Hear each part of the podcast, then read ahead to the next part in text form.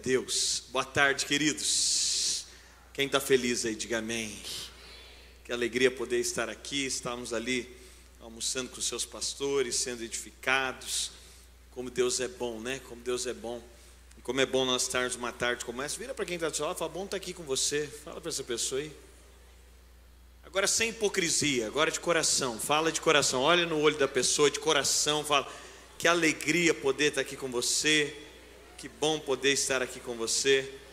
Glória a Deus. Deus é bom. Deus é bom. Eu me chamo Dênio, talvez você não me conheça. Sou um pregador mundialmente desconhecido, então se você não me conhece, você está junto com grande parte do mundo. Mas é uma alegria a gente poder estar aqui. Eu trago um abraço da nossa comunidade. Eu pastorei hoje em São Paulo, sou pastor de uma rede de igrejas chamada Dínamos. A gente tem igrejas em São Paulo, Goiânia, Rio de Janeiro em vários lugares, no Brasil também fora. E estou muito feliz de poder estar aqui participando. Acompanho seus pastores pela internet, desde que a Esther veio aqui, acho que eu passei a acompanhá-los. E a Esther é minha irmã mais nova. E desde que ela veio aqui, eu passei a acompanhá-los e depois permaneci acompanhando e tenho sido tão edificado. Amém? Abra sua Bíblia em João, no capítulo 4. João, capítulo 4. João, capítulo 4 quero compartilhar com você. Certamente você já conhece essa história. João capítulo 4 é a história da mulher samaritana. Você sabe, João dos evangelhos é considerado mais profundo, porque João foi o último a ser escrito. E João é o evangelho que é escrito para a manifestação de Jesus como filho de Deus. Então João, ele precisa de manifestar não só Mateus, a realeza, não só como Marcos, o aspecto de servo, não só como ele vai manifestar agora Jesus como filho de Deus. Então, ele vai revelar as características divinas de Jesus. E João então carrega essa profundidade. E o capítulo 4 de João, o encontro de Jesus com a mulher samaritana, tem um consenso que talvez seja a pregação mais profunda que Jesus fez. Gente, quem já foi aqui em um culto com uma pregação sobrenatural, diga amém. Eu sei que eu estou aqui, está aqui o Davi, um amigo, né? Eu, eu, carrego a mala do Davi por aí, a gente sempre está viajando junto. Está aqui os seus pastores olhando para mim. Eu sei que esse púlpito aqui é um púlpito de altíssimo nível, né? A vida de um. Mas eu sei que tem pregações que às vezes são diferentes de outras. Tem um domingo que você fala, rapaz, parece que hoje a coisa foi com mais profundidade, com mais realidade. E João capítulo 4, das pregações de Jesus, se não for a mais, a gente pode eleger como uma das pregações mais profundas de Jesus. Foi para uma mulher. Jesus encontra uma mulher samaritana. E por que, que essa pregação é tão profunda? Porque essa pregação é uma expressão do evangelho completo. Diga comigo, evangelho completo. Você sabe, o nosso desafio não é a falta de crença no evangelho, o nosso desafio é crer somente no evangelho. A grande questão do Evangelho é que, João capítulo 4, Jesus vai falar com essa mulher, e Jesus vai desde encontrar uma mulher que não conhecia, que tinha uma necessidade num poço, e ele vai terminar com essa mulher tendo uma experiência de trazer a cidade. Nós estamos falando do Evangelho completo. Eu digo que o diabo não tem como tirar Deus da sua vida mais. Eu não sei você, mas Deus não sai mais da minha vida, amém? Se o diabo chegar com uma proposta para mim e falar, vamos tirar Deus da sua vida, não funciona para mim, provavelmente não funciona para você. Mas se o diabo não puder tirar Deus da sua vida, o diabo vai colocar Deus no lugar errado. Você sabe, a proposta do diabo para Eva não era coma desse fruto que agora você vai virar mulher do diabo. Não era essa a proposta. A proposta é coma do fruto você vai ser igual a Deus. A proposta do diabo não é tirar Deus, é colocar Deus no lugar que Deus sirva aquilo que você sempre quis ser. E agora Deus se torna um servo daquilo que você está buscando. Então alguém buscou a vida inteira algo agora ele se converte. Qual que é a proposta do diabo? Coloca Deus para servir você no sonho que você sempre quis ter. Aí o irmão queria ter, o irmão queria, pastor, eu queria sim ser relevante. Aí você conhece Jesus, agora o diabo não tira Jesus da sua vida. Ele diz: Olha, usa Jesus para continuar buscando o que você sempre quis buscar. É interessante porque em João, Jesus não tem algo para dar, ele é o algo que você precisa.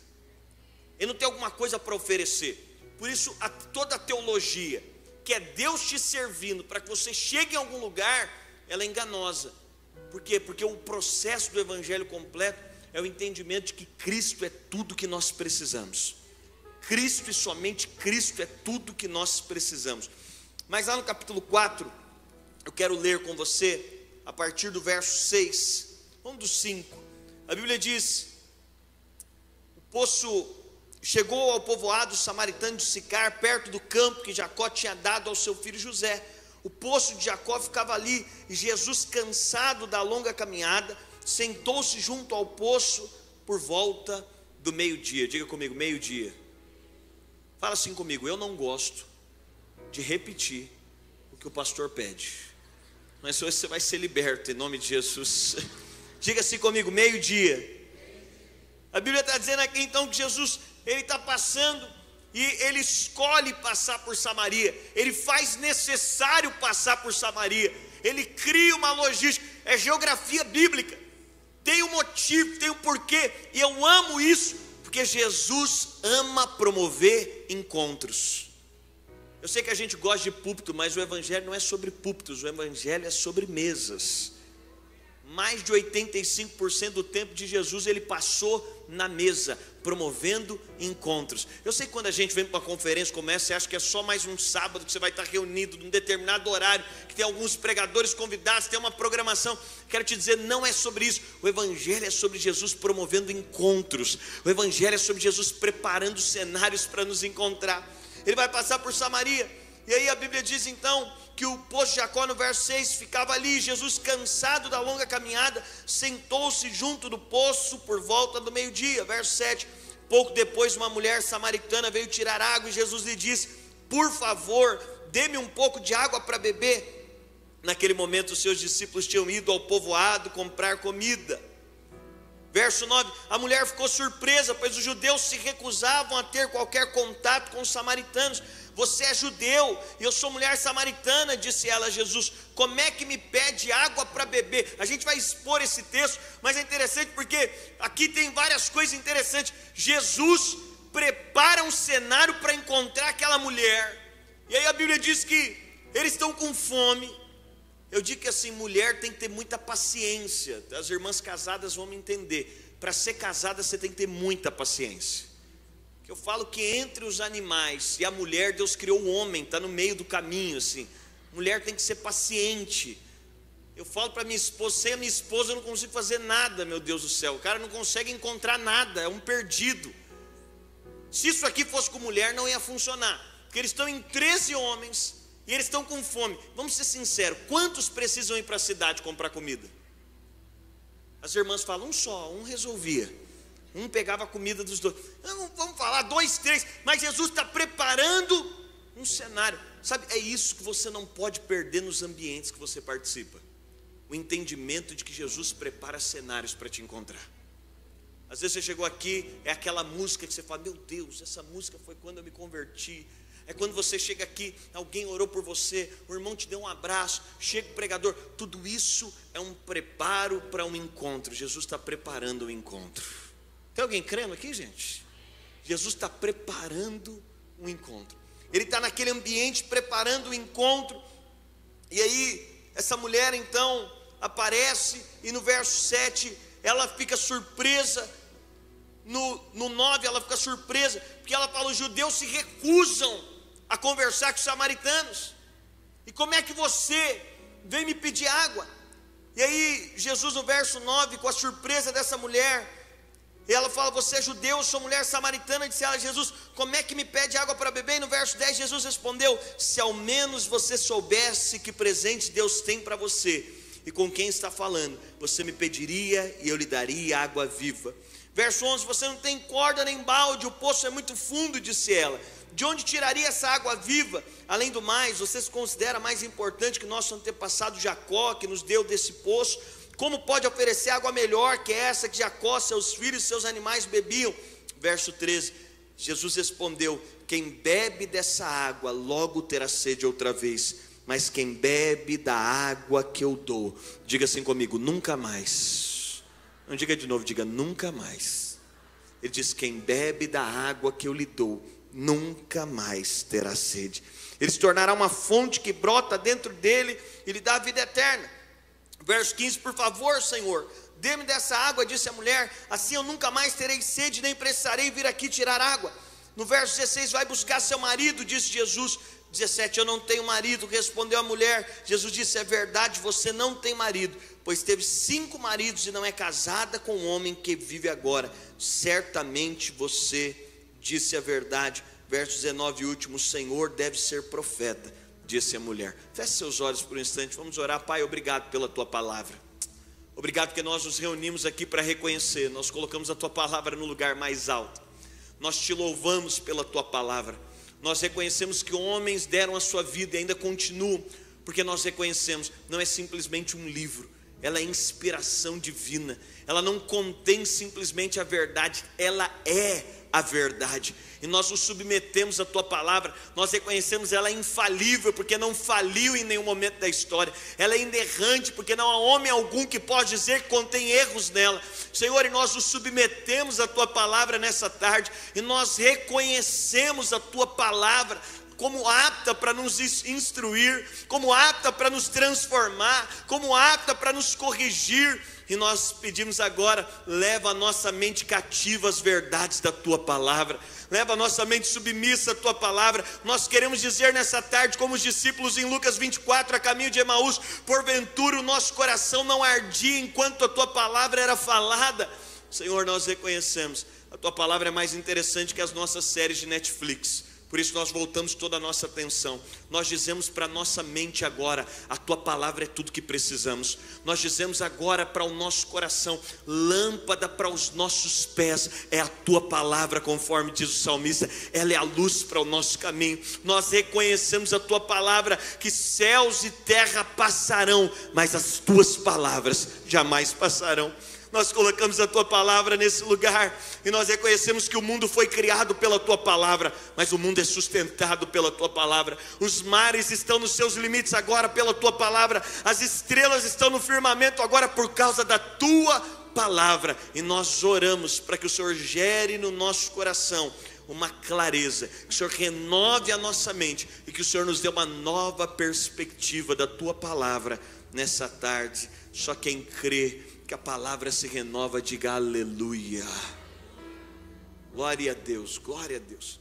Eu preciso de você aqui, eu sei que eu estou diante de pregadores aqui, o que torna mais difícil meu lugar. Você sabe que outro dia um pastor foi mexer nas coisas da esposa, chegou lá para mexer nos vestidos da esposa, ele encontrou uma caixa. Ele achou muito curioso, mexendo nos vestidos da esposa, ele encontrou uma caixa, abriu a caixa, tinham ovos e dinheiro em espécie na caixa. Ele ficou muito, falou, não é possível, o que, que minha mulher anda fazendo? Ovo, dinheiro, dentro de uma caixa. Minha mulher está mexendo com alguma coisa estranha. Ele pega a caixa, coloca a caixa em cima da cama, chama a mulher dele, falou, amor, o que, que é isso aqui? Me explica. Tem uma caixa, tem três ovos e três mil reais em dinheiro.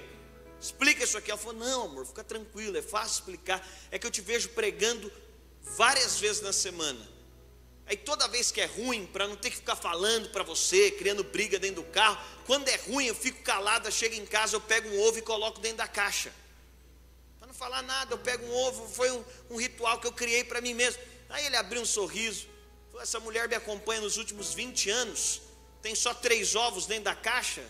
Quer dizer então que só três vezes foi ruim. Falei, me explica os três mil reais em dinheiro.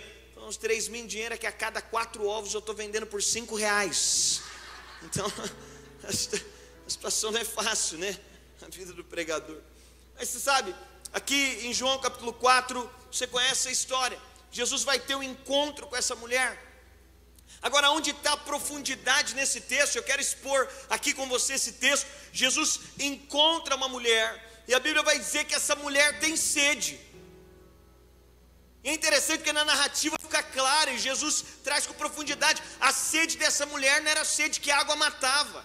A sede dessa mulher não era sede que uma garrafa d'água supria. A sede dessa mulher não era sede que um poço resolvia. Essa mulher tinha uma sede, mas isso aqui não era sede natural, era uma sede da alma. Ela tinha uma necessidade mais profunda, ela tinha um anseio. A sede dessa mulher, essa mulher aqui, como expressão da humanidade, como manifestação de todos nós, ela expressa a nossa sede, o nosso desejo. Essa mulher aqui é uma expressão da necessidade. E Jesus vai preparar um cenário para encontrá-la. Jesus vai preparar um ambiente para encontrá-la. Você sabe, e aqui nós vamos entender qual é o resultado de um encontro. O que, que acontece, qual que é o cenário depois de, desse encontro, qual que é o desdobramento desse encontro. E eu quero abordar com você aqui pelo menos três aspectos do evangelho que vão acontecer a partir desse encontro. E essa mulher chega com sede, e a primeira coisa que Jesus vai falar com essa mulher é sobre contentamento. Diga comigo, contentamento. Jesus vai falar com essa mulher sobre contentamento. Ela tem sede, ela está com a alma sedenta, ela tem necessidade. E Jesus vai encontrar essa mulher, e Jesus vai fazer uma proposta para ela: Eu tenho uma água para te dar, que você ainda não bebeu. Eu tenho um suprimento para te dar, que você ainda não conhece. Eu gosto de Paulo, Filipenses é a carta mais feliz da Bíblia. Paulo escreve uma carta aos Filipenses, é claro que você sabe onde Paulo estava quando ele escreveu. Paulo está falando sobre alegria, Paulo está falando sobre um contentamento. Você sabe, e o que Paulo traz, quando a gente lê Filipenses, a gente entende que contentamento não é ter tudo que você quer. Tem irmão que fala, pastor, quando eu tiver tudo que eu quero, quando Deus responder todas as orações, aí eu vou estar bem, eu vou estar contente. Não, Paulo escreve aqui, Filipenses, e ele deixa claro o seguinte: contentamento não é você ter tudo que quer, contentamento é você ser feliz com tudo que tem. Eu vou repetir para você: contentamento não é ter você ter tudo que quer. Pode dizer algo para você? Deus não tem compromisso de te dar tudo que você quer. E essa alegria baseada na expectativa do que vai acontecer, ela é contrária ao Evangelho. O Evangelho você não está esperando alguma coisa para estar contente. No Evangelho você tem a Cristo, é por isso você tem plenitude de alegria, porque você tem a Cristo. Jesus vai falar com essa mulher sobre contentamento. É interessante que Paulo, quando vai falar sobre contentamento, você sabe, Paulo vai escrever a carta mais alegre, mais feliz da Bíblia, vai falar sobre contentamento aos Filipenses. E você sabe onde Paulo está? Paulo está de férias no Caribe. Depois que Paulo, assim, passeou, aí ele chegou no hotel, abriu o notebook, viu seus rendimentos, né? Paulo pensou, rapaz, eu não preciso nem trabalhar eu fiz aplicações e elas estão funcionando. Aí Paulo fala: Eu sou um cara tão. Agora eu vou escrever sobre contentamento aos Filipenses, porque afinal eu tenho autoridade para isso, porque é essa perspectiva que nós temos. Nós continuamos buscando as mesmas coisas que o mundo busca. Quando Jesus está nos propondo, a alegria que eu tenho para te dar não está na mesma fonte que o mundo tem para te oferecer. Por isso, o que faz um cristão contente não é as mesmas propostas que o mundo tem. Jesus vai falar com essa mulher em primeiro lugar sobre contentamento. E Jesus está dizendo para essa mulher: Olha, se você beber dessa água, você vai tornar a ter sede, mas tem uma água que eu vou te dar, que você nunca mais terá sede. Eu gosto dessa afirmação do Evangelho. Eu gosto de um evangelho que diz para você, sabe por quê? Se você entrar numa concessionária, ninguém pode te vender um carro e dizer, oh, você vai ficar feliz quando você entrar num carro novo, mas ninguém pode dizer para você, você nunca mais vai se sentir vazio, você nunca mais vai se sentir infeliz. Entra nesse carro, ninguém pode falar proposta, a universidade não pode dizer, ó, se forma aqui nesse curso, que você nunca mais vai sentir vazio. Não tem. Todas as profissões têm pessoas vazias. Dentro de todos os carros do mundo pode ter alguém vazio. Mas o Evangelho é a proposta de Deus em Cristo, dizendo para nós: aquele que beber dessa água nunca mais terá sede. Eu não sei se isso te empolga. É a proposta que Jesus faz para ela. Jesus está dizendo: se você tornar beber toda outra água, você vai ter sede. Por isso a alegria não está no sucesso, a alegria não está no ministério, a alegria não está na sua família, a alegria não está no seu carro, a alegria plena está em Cristo, a verdadeira, a plena, a sublime, o que nós buscamos e o que entendemos que o Evangelho nos propõe. É por isso que Paulo escreve, sabe onde ele está? E óbvio que você sabe que ele não está, num resort. Sabe onde Paulo estava? Preso. Como é que alguém pode falar de contentamento preso? Aí, irmão, encrava sua unha, alguém olha para você já dá para perceber. O que te faz faz alguém completo? O que faz, o, o, o que te leva a olhar para a sua vida e falar, eu sou alguém pleno? Porque deixa eu te falar, a proposta que o Evangelho tem de plenitude não está no amanhã, não tem essa. Não, pastor, é porque ainda não aconteceu isso, então você não entendeu o Evangelho. O Evangelho você não está esperando o que aconteceu.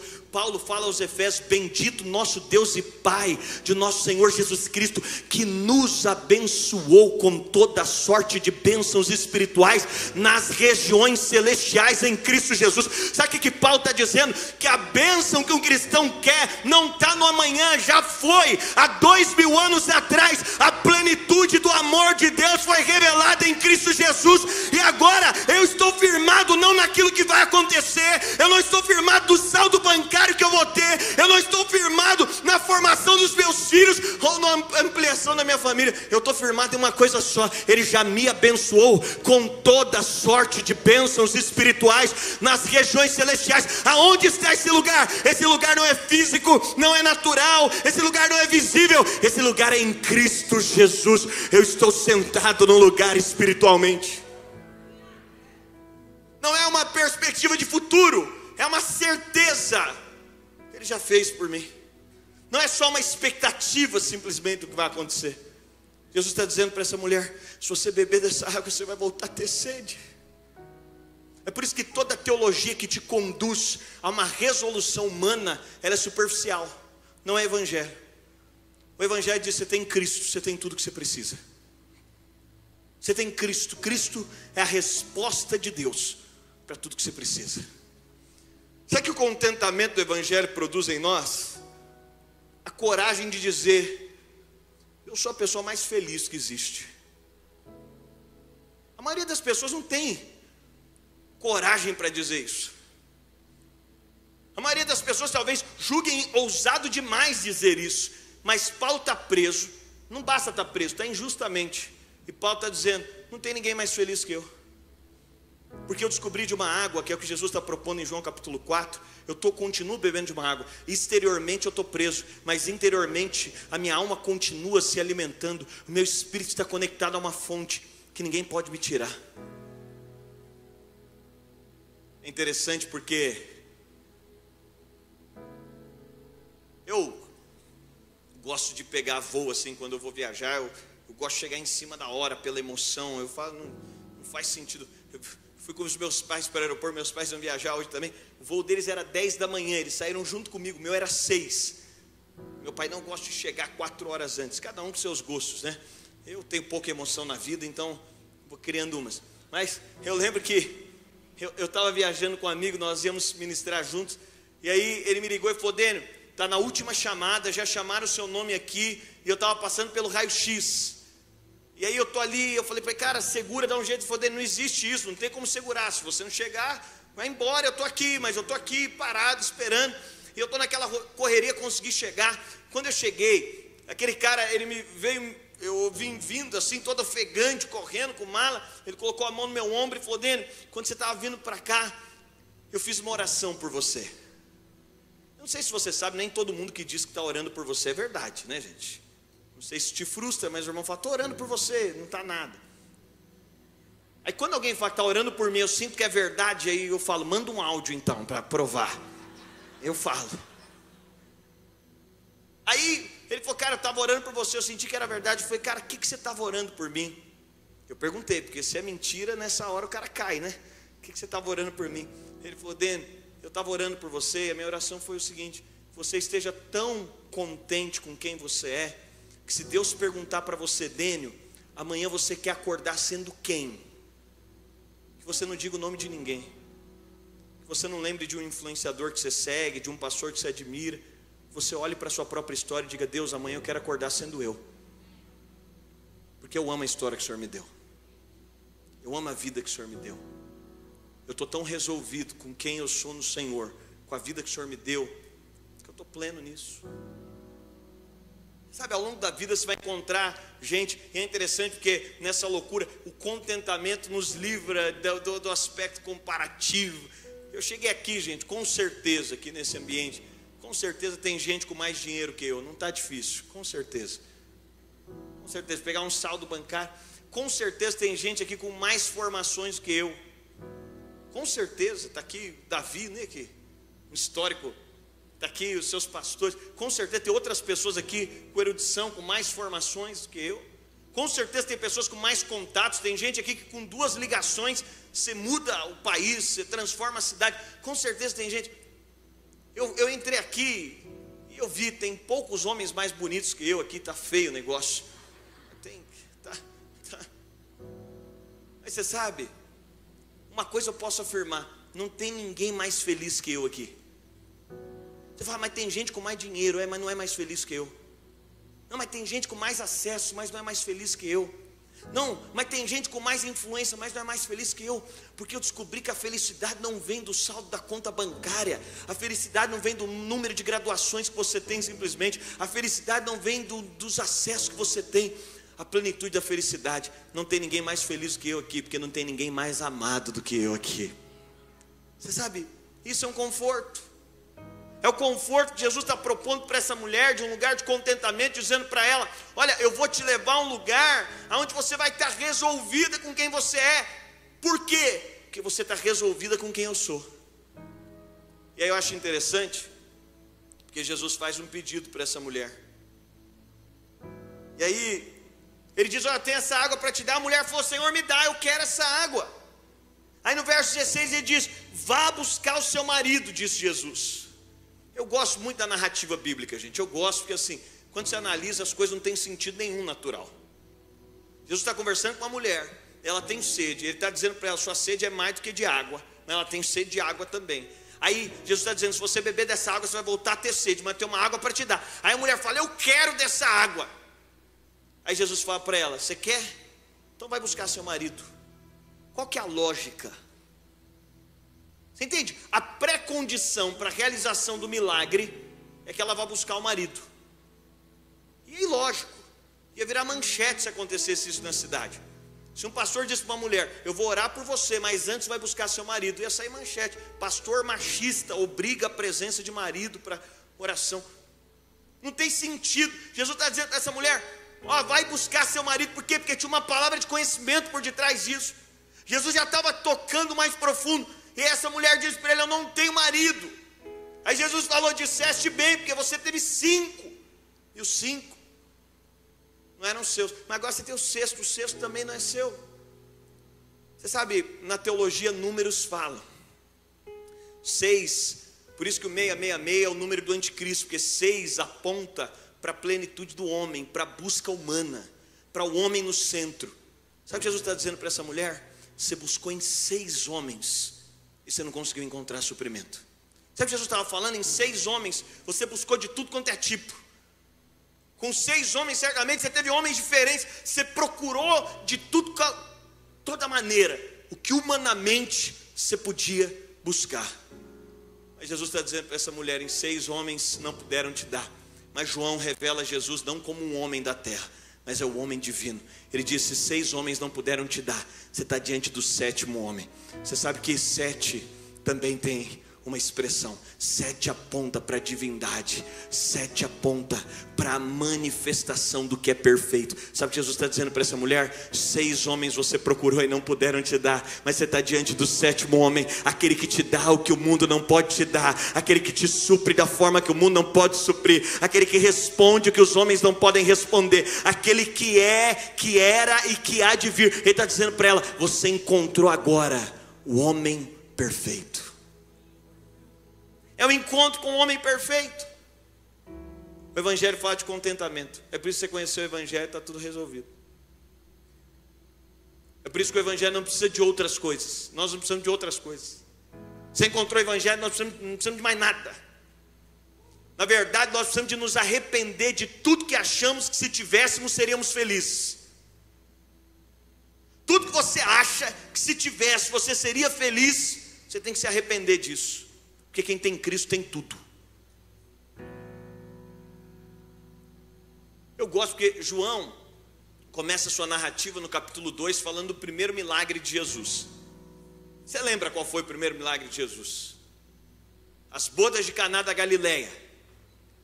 Eu, eu, assim, a narrativa bíblica é maravilhosa, porque quando você vai estudando e você volta nela, você fala: Meu Deus do céu, qual que é o sentido do missionário mais aguardado da terra, de Deus vindo ao mundo, depois de milhares de anos sendo aguardado, de mais de 300 profecias falando sobre ele, Jesus vem e se manifesta.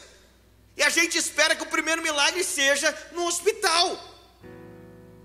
Lá tem gente com necessidade. Que o primeiro milagre seja num leprosário, lá tem gente com necessidade. Que o primeiro milagre seja numa clínica de reabilitação de pessoas, lá tem gente precisando. Jesus vem fazer o primeiro milagre num casamento. Você sabe, Jesus está falando sobre a forma com que ele se manifestaria. É um princípio de primeira menção. É a primeira vez que Jesus faz algo, precisa de um enfoque. Você sabe por que, que Jesus vai se manifestar? Ele poderia se manifestar num lugar de necessidade. Eu acho incrível o primeiro milagre. Primeiro, porque Jesus foi convidado para o casamento, né, gente? Você não convida gente chata para casamento. Jesus foi chamado. Esses dias eu e a Bruna, foi a primeira vez que alguém que eu achava que tinha que ter me convidado não me convidou para o casamento dele. Eu fiquei muito contrariado. Falei para a Bruna, tem alguma coisa muito errada na gente. Mas Jesus foi convidado para o casamento. Eu digo também, quem casou aqui sabe, vamos ser sinceros, tem pouca coisa mais difícil na vida do que fazer lista de casamento, é ou não é? Jesus amado. Seu pai lembra do amigo do Senai, que fez Senai com ele. Sua mãe lembra das primas do interior, que você nem sabe se existe. Só de Jesus ser convidado para o casamento é genial. Mas você sabe, Jesus poderia ter feito o primeiro milagre no lugar de maior necessidade, sim ou não? É mais fácil pregar num lugar que as pessoas têm necessidade.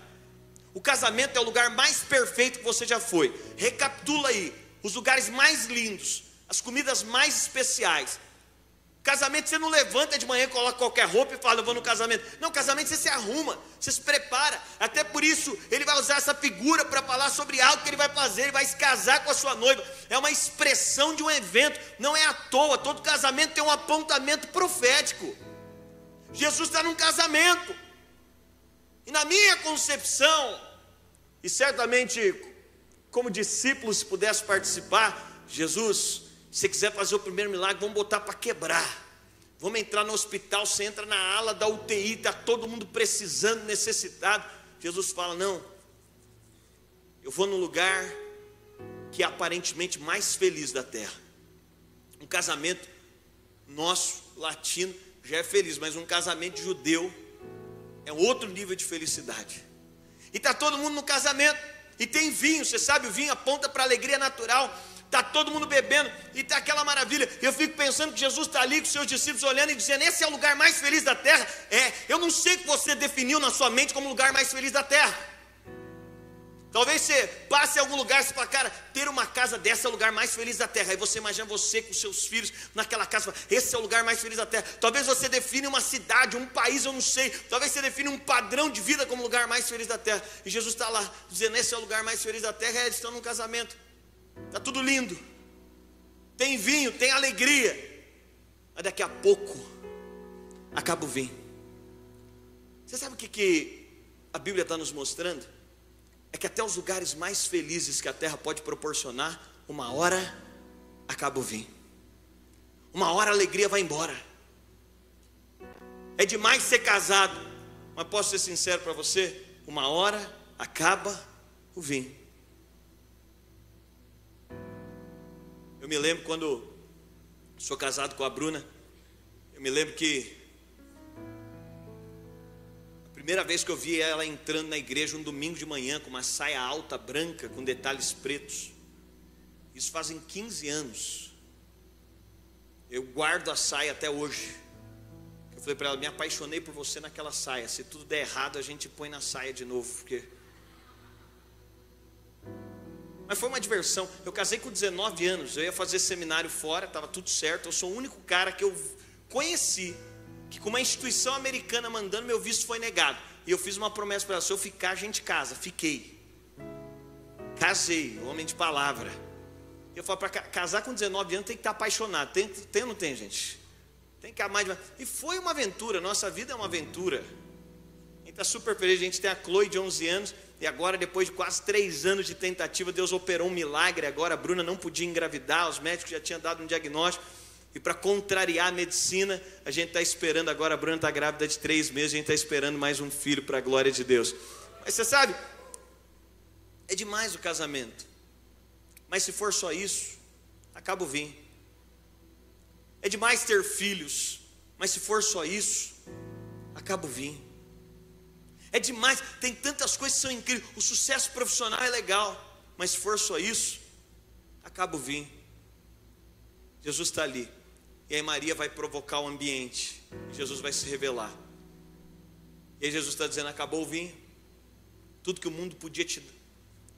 Acabou tudo que você podia ter de expectativa, tudo que natural, tudo que o natural podia te oferecer, acabou. Então agora eu vou multiplicar um vinho que a terra não pode te dar.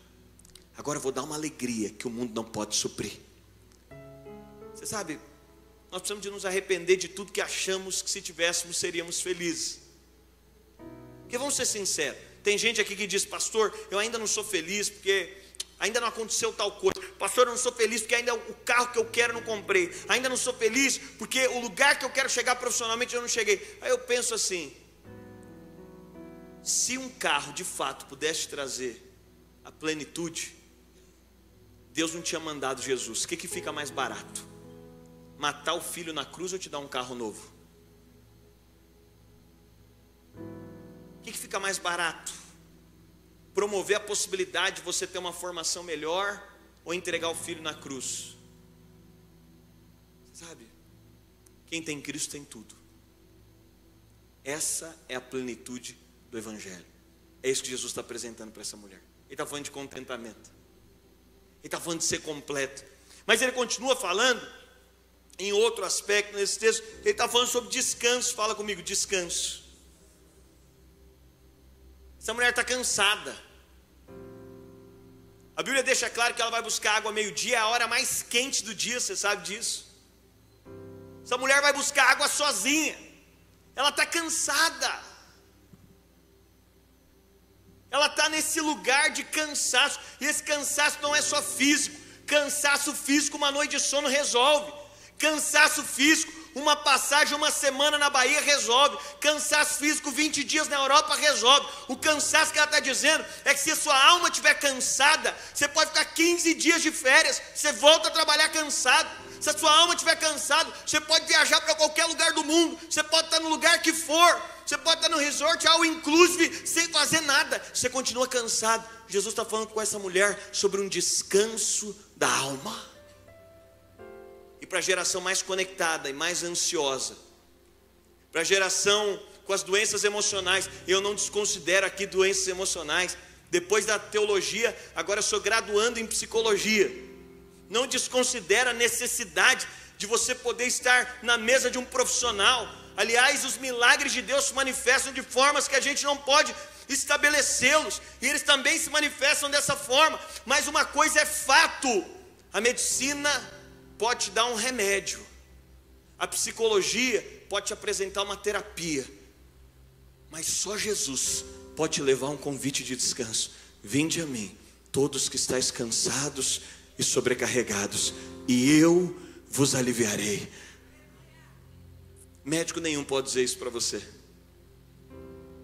Terapeuta nenhum, psicólogo nenhum pode dizer para você: vem a mim, se você estiver cansado, eu vou te promover descanso. Você sabe, com isso eu não reduzo nada, com isso eu só elevo o Evangelho.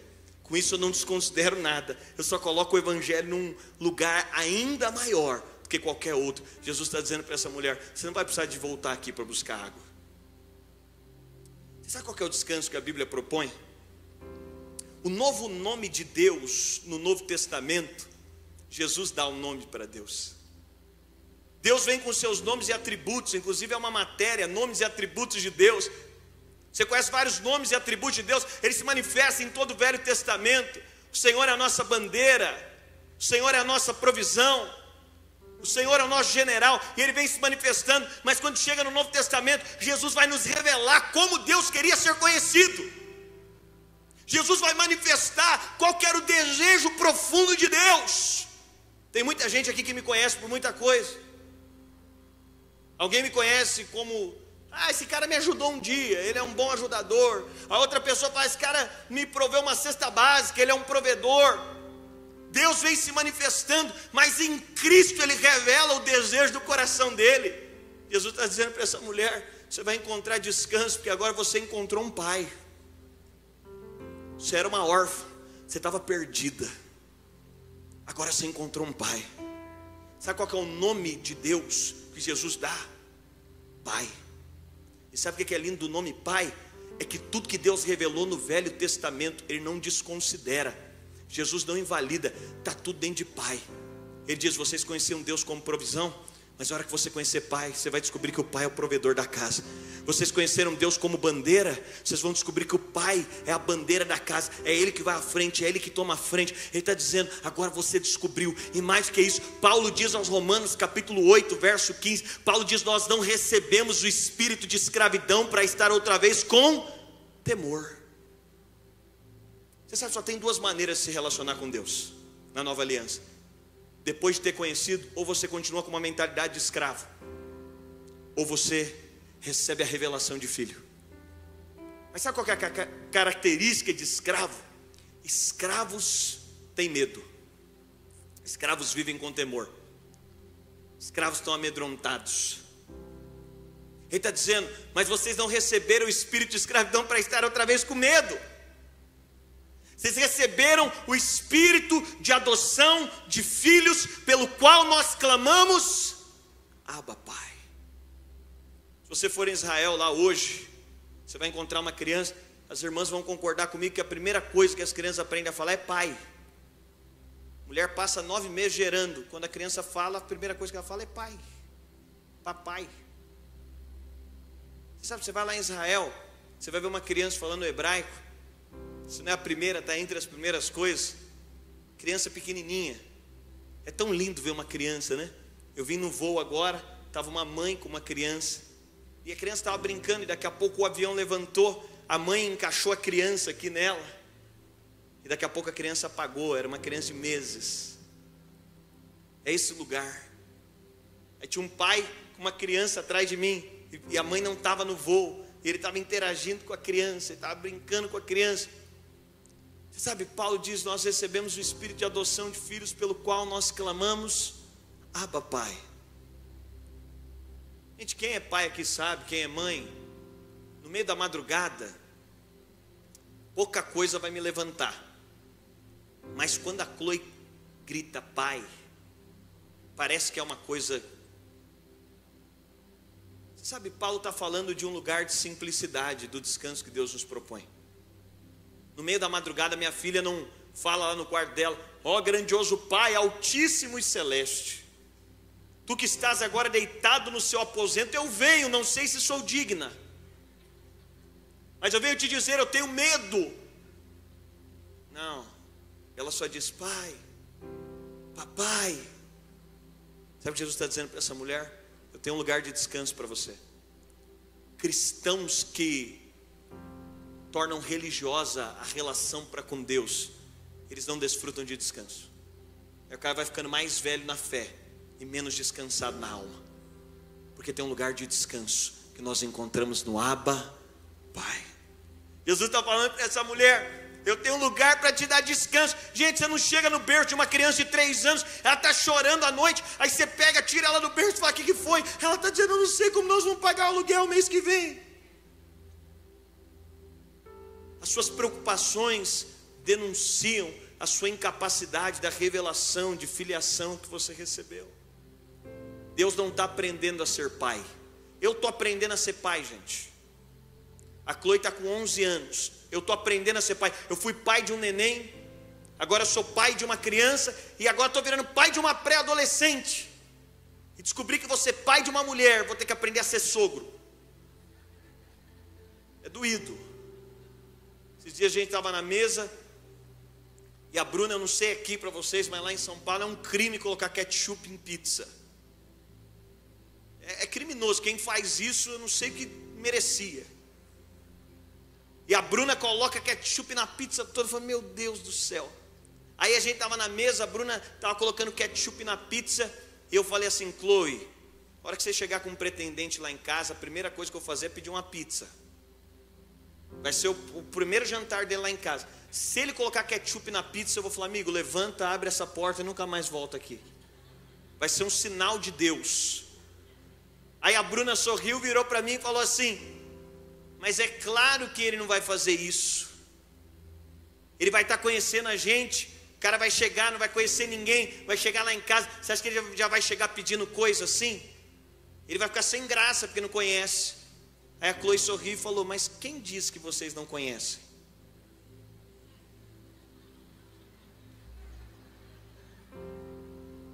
Eu estou aprendendo a ser pai, a minha reação não foi tão positiva. Você sabe, estou aprendendo a ser pai. Agora, Deus não está aprendendo a ser pai. É a gente que não sabe ser filho. É gente que não sabe desfrutar plenamente do que é ser filho. Você sabe por que, que a gente está tão fissurado? Sabe por que, que a gente precisa de mais da provisão do amanhã? Eu não sei você, mas eu queria falar, Deus, me dá provisão pelos próximos 10 anos de tudo. Eu nem vou mexer, só para eu saber que está lá. É só para eu dormir tranquilo sabendo. Você sabe por quê? Andar com Deus, a gente acha que é um assunto de entender tudo. Andar com Deus não é entender. Por que está acontecendo? Você, já se questionou algum momento da vida? De olhar para, meu Deus do céu. Talvez você vai ficando mais maduro, você larga o questionamento, mas continua confuso olha para um lado, para o outro, não entende nada. Eu lembro que eu, eu, pensava assim: Deus me manda fazer coisas que eu não entendo, é porque eu ainda conheço pouco a palavra, eu vou estudar mais a palavra, eu vou me formar, vou virar teólogo, eu vou entender. Aí, aí você estuda a palavra e continua sem entender. Aí você fala, não, é porque eu estou orando pouco, acho que eu não estou compreendendo as coisas direito, porque eu estou sem uma percepção espiritual. Vou orar mais, aí você ora mais, e parece que quanto mais você ora, menos você entende. Aí você fala, não, é porque eu preciso de sentar com as pessoas certas. Aí você senta com um, ninguém te explica nada, você senta com o outro, ninguém tem uma boa explicação. Aí você fala, o que está acontecendo? Aí você descobre que andar com Deus não é entender tudo. Andar com Deus é confiar sempre. Porque o justo não vive por aquilo que compreende, o justo vive por aquilo que crê. Andar com Deus é um exercício de dizer: eu não estou entendendo nada, mas eu confio na tua soberania. Eu não estou conseguindo compreender, eu não consigo ver além disso aqui, eu não consigo dar uma explicação para isso aqui, mas eu confio que se o Senhor está fazendo, eu posso estar descansado, porque o Senhor é bom. Deus está falando sobre descanso com essa mulher. Ele está dizendo para essa mulher: você pode descansar porque eu sou a provisão que você precisa. Você pode descansar, você não vai ter que voltar aqui. Nós gostamos tanto da provisão do amanhã porque nós não confiamos ainda. Eu amo porque filhos nos ensinam tanto sobre como Deus é conosco. Um dia, minha filha era bem menor, eu estava fazendo um devocional na sala, e estava aquela coisa, TV alta e tal. Aí do nada o Espírito Santo falou: vai lá no quarto da sua filha. Ela estava brincando na época, ela amava brincar de massinha.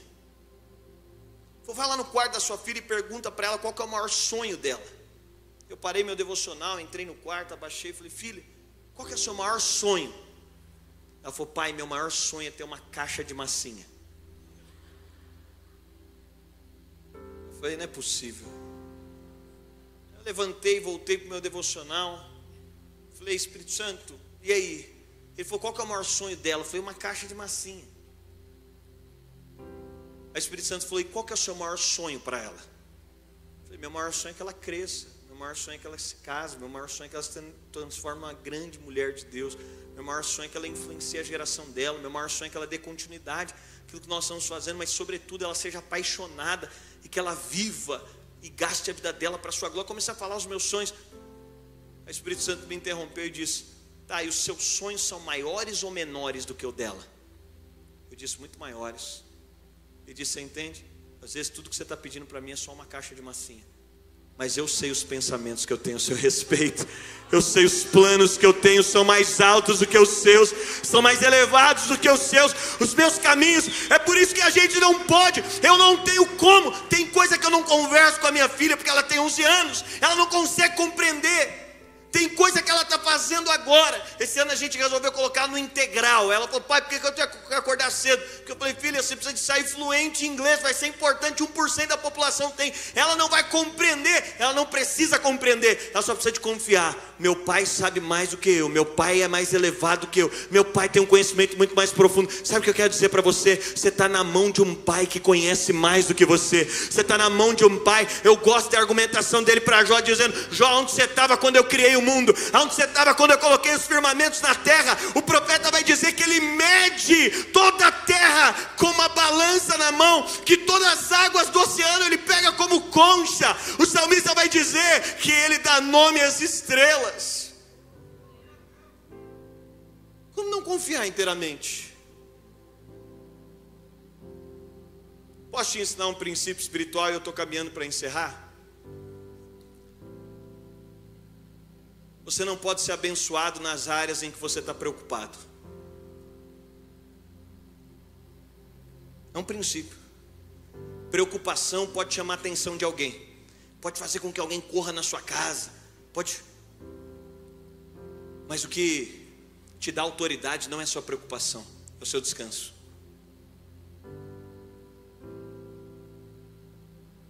Eu estava ontem, estava ministrando com o irmão da adoração. E ficou na minha cabeça aquela música. Temer porque se eu estou guardado por quem nunca perdeu.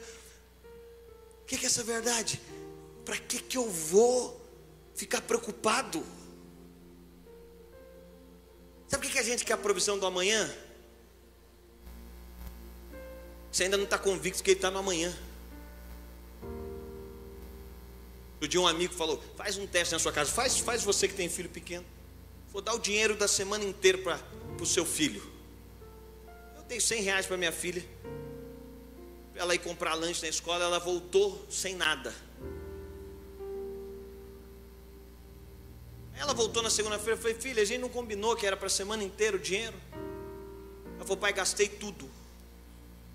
Eu falei, por quê? Ela falou, pai, o donut está caro.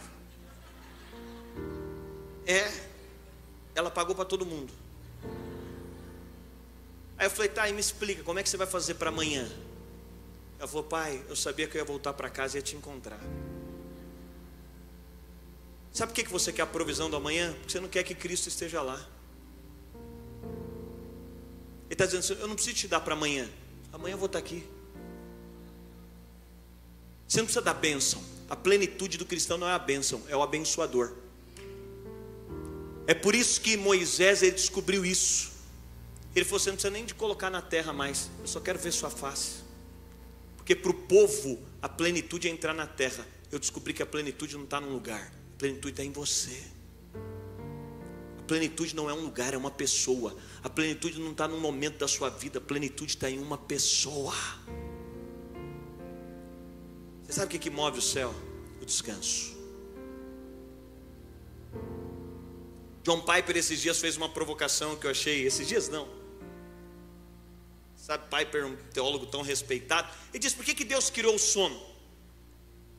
Vamos ser sincero, a primeira coisa que a preocupação tira da gente é o sono.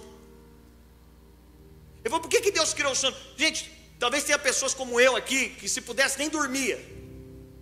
Ou outros que nem têm conseguido dormir. Aí Piper propôs: Deus podia ter nos criado sem a capacidade de dormir. A gente perde um terço da vida dormindo. Por quê? Porque tem uma pedagogia de Deus no sono.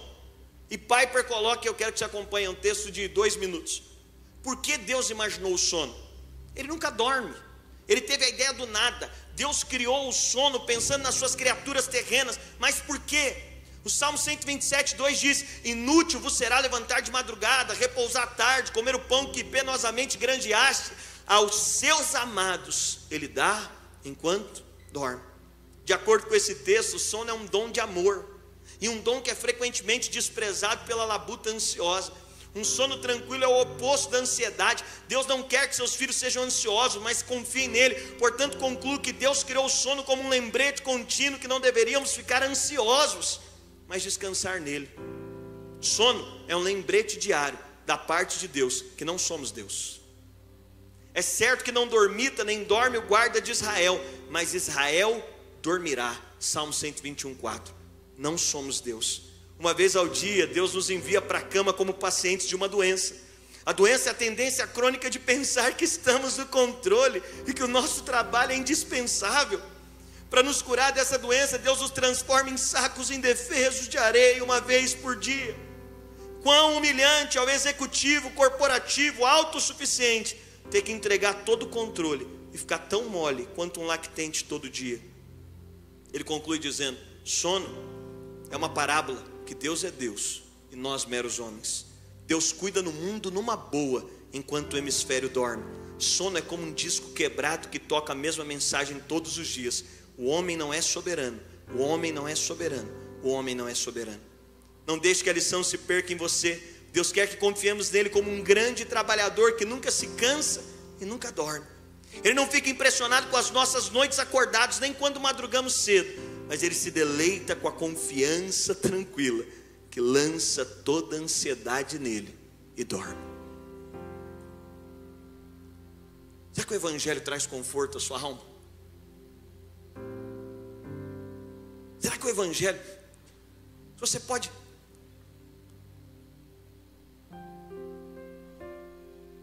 Diga assim: Eu confio. Não feche seus olhos, de verdade agora. Olhe para os seus temores agora. Olhe agora para essa, essa mulher aqui. Ela está tendo que buscar. Ela está no, no momento de temor, de sede, meio-dia, cansada. Jesus está dizendo para ela: Você tem um pai. Diga assim comigo, pai. Diga, aba, pai. Eu confio.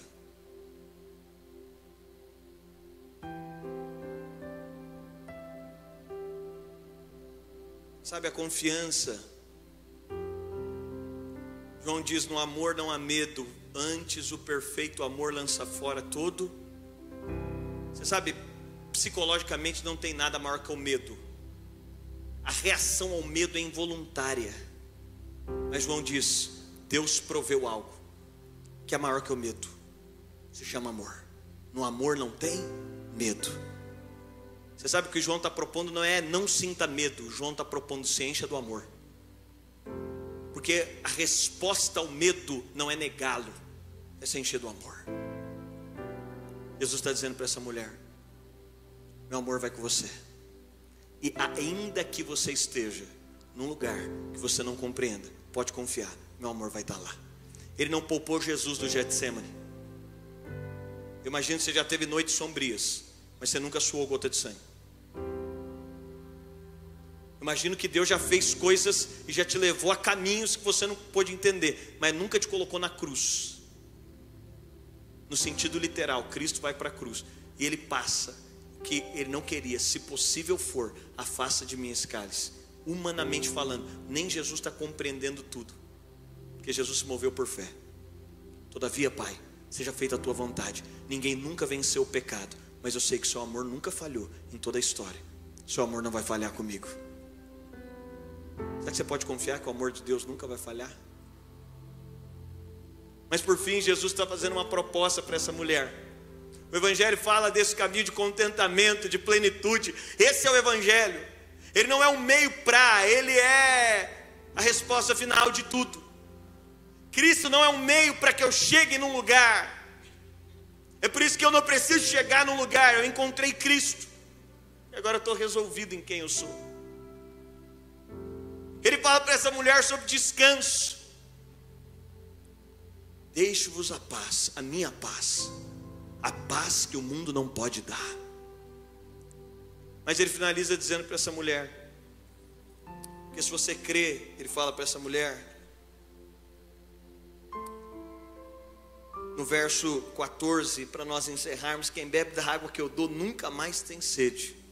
Ele fala, mas tem algo além de não ter sede ele se torna uma fonte. Ela se torna uma fonte que brota dentro dele e lhe dá a vida eterna. É. Sabe que Jesus termina dizendo para essa mulher? Me dá o seu cântaro vazio. Essa mulher está subindo com um balde para pegar água. Jesus está dizendo para ela: Me dá o seu balde vazio. eu vou te dar uma fonte. Sabe qual é o problema da igreja, gente? Sabe qual é o problema do mundo? É gente que anda com um cântaro vazio. E sabe qual é o problema de andar com um cântaro vazio? É que quem anda com um cântaro vazio depende de alguém para enchê-lo. E enquanto você tiver expectativa que alguém te encha, você vai ser uma pessoa infeliz. Sabe qual é o problema das nossas reuniões? É que a gente construiu uma igreja de cântaro vazio. Paulo vai admoestar os coríntios, quando ele vai falar sobre a mesa da ceia do Senhor, Paulo diz que está acontecendo um problema, que a gente está vindo para a igreja para comer. Aí você fala, ai pastor, pensei que aqui era para comer, não, aqui é para partir. Nada resolve. Você não leu a Bíblia a semana inteira, você chega aqui, você quer que em 15 versos alguém resolve sua vida, irmão? Você não lembra a última vez que você orou, você não lembra a última vez que você chorou em casa, que você se ajoelhou. Aí você chega aqui e fala: estou sentindo que a igreja está fria. Cântaro vazio. O que, que a gente é? O que, que a gente. Que a maioria dos lugares, as pessoas são tão apaixonadas por título, as pessoas matam e morrem por causa de um microfone. Por quê? Cântaro vazio. Jesus está dizendo para essa mulher: se a sua perspectiva for isso, você vai ser escravo. Irmã, seu marido não tem para te dar o que você precisa. Você ficar atrás dele, você vai se frustrar. Que horas vai ter, horas não vai ter. Se você depender disso, sua vida vai ser uma inconstância terrível. Amigo, sucesso profissional não tem para te dar. O pastor não pode te dar, o líder não pode te dar. Cântaro vazio chega aqui e fala: espero que essa conferência seja boa. Esses caras aí, esse cara que o pastor convidou, que eu nem sei quem é, espero que seja legal. Eu espero que hoje seja aquele ministro de louvor que eu gosto. Não sei se você tem isso. Na minha igreja eu tenho uns ministros de louvor que eu gosto mais. O Senhor nos livre, amém. Mas o cântaro vazio está dizendo: Eu espero que façam alguma coisa por mim. Jesus está dizendo para essa mulher: Eu vou te transformar numa fonte. E sabe o que isso significa? É que você ganha autonomia das pessoas. É autonomia. Você gostou de mim? Glória a Deus. Não gostou? Bom também. Ah, pastor, quer dizer agora que você se torna independente? Não. Jesus não propôs independente para independente. Ele disse o seguinte: você vai ganhar autonomia para que você seja o canal para encher os outros. Você vai parar de ser escravo da expectativa de que alguém faça algo para você. Aí Paulo faz uma pergunta diante da mesa da, da igreja e diz o seguinte: por acaso vocês não têm casa onde comer ou beber? Sabe por que Paulo pergunta isso? Porque todas as vezes que nós não estamos cheios de Cristo, a gente vai ter uma expectativa doentia acerca das pessoas. Jesus está dizendo para essa mulher: você vai se transformar numa fonte. Sabe o que vai acontecer? Agora a sua vida vai ser um canal. Se a banda quiser vir aqui para nós orarmos, sua vida vai ser um canal. Sua vida vai ser um potencial de transformação para as pessoas. Sabe quanto tempo sua vida não é um canal de transformação para alguém? Qual foi a última vez que você viu alguém aceitando Jesus? Esses dias foi muito legal. A gente tem lá uma reunião durante a semana só de artistas. E a esposa de um cara aí me chamou para ir na casa dele. Eu cheguei lá. Quando eu cheguei, ela me cumprimentou. Estava eu e minha esposa. Daqui a pouco o cara chegou depois da gente. Eu descobri que ele não sabia que eu ia. Eu falei para ele: de onde você está vindo? Ele falou: rapaz, eu estava num encontro espiritual que a gente toma um chás, ele começou a me contar. Eu comecei a pregar o evangelho, a primeira pergunta que eu fiz é: "Cara, você morreu hoje, você tem certeza para onde você vai?" Ele falou: "Pergunta forte. Você acabou de voltar de um retiro espiritual e não te deram essa convicção?" Ele falou: "Não." "Para onde você vai?" A esposa dele já começou a chorar. Ela falou: Ah, eu já sei para onde eu vou. Aí expus o plano do Evangelho. No final eu falei: Você quer receber Cristo? Sabe o que Jesus está dizendo para essa mulher? Usa a sua história. Até quando a gente vai ficar aqui dentro da igreja discutindo as mesmas coisas? Um monte de gente precisando da gente. Eu estava há poucas semanas atrás, eu estava dentro do Starbucks. Um rapaz, um médico, comecei a falar sobre Jesus para ele, ele é um vizinho meu, a gente estava lá, do nada o papo de Jesus entrou.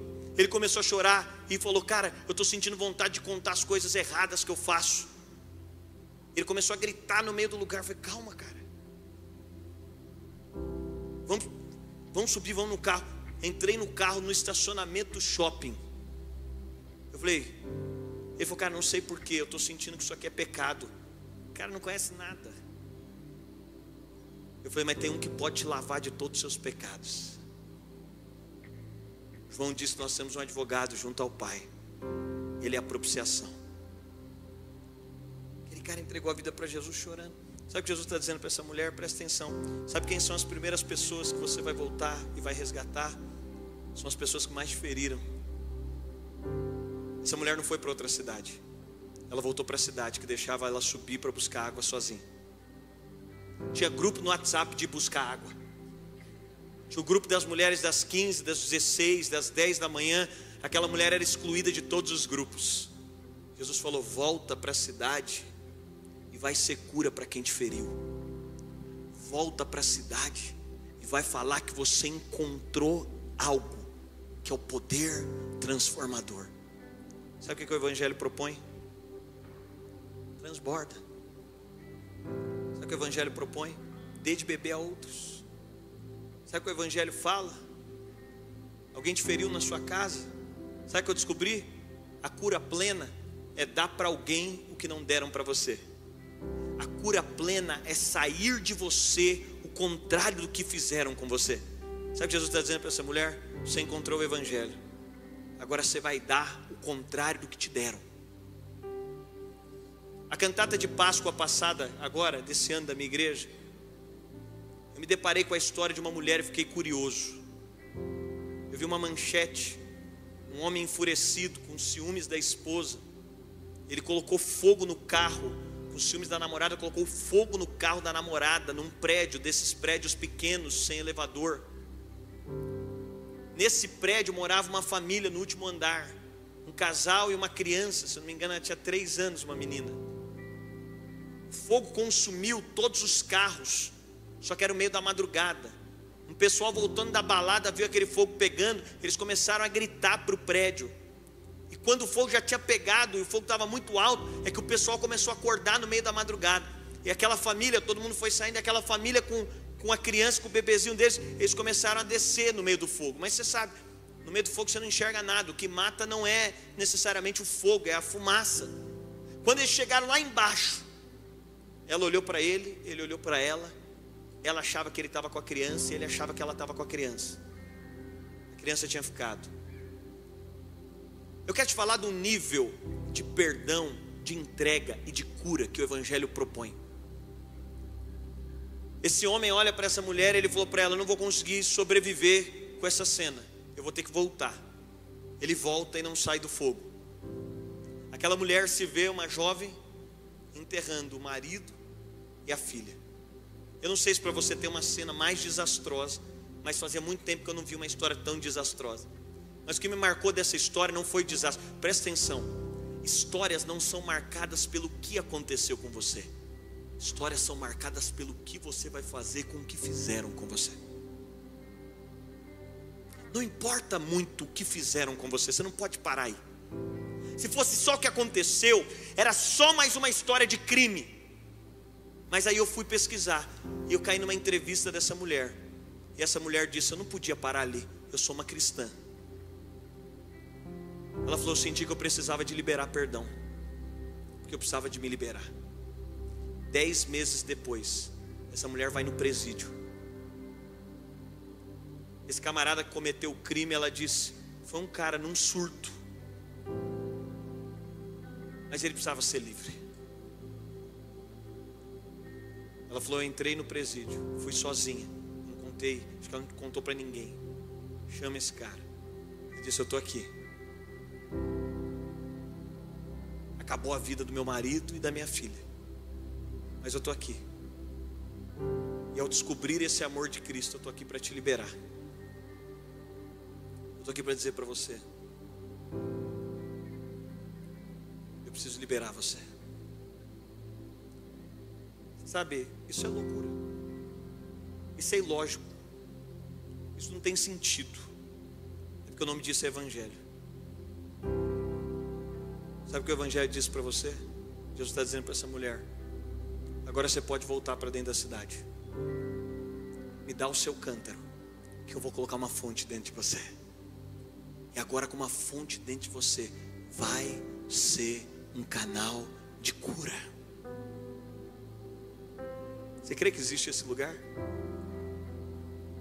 Você não pode parar no que fizeram. Você não pode parar. O Evangelho não é sobre o que fizeram com você, é o que você fez com o que fizeram. Pastor, eu não tive pai. A cura do Evangelho é Deus dizendo para você: você vai ser o melhor pai que tem. Uma criança no qual você vai poder dizer: Eu não tive pai, mas eu estou dando o que eu não tive. Pastor, me feriram. Você pode se tornar um canal de transformação. Ah, o Evangelho. Ah, um encontro com Jesus.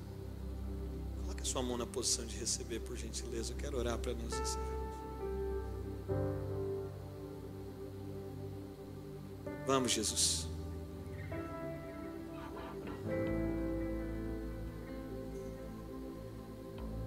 Convidar pelos próximos quatro minutos que eu tenho aqui. A palavra foi pregada. Talvez você está acostumado a responder do seu jeito a palavra. Só permita que, como um rio, Ele está dizendo para essa mulher: tem uma fonte. Talvez sua fonte está entulhada. Deixa agora Ele.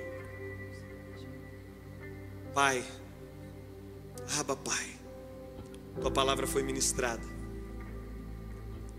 Mas eu oro agora pedindo ao Teu Espírito. É Teu Espírito que aplica as verdades. É Teu Espírito que nos conduz.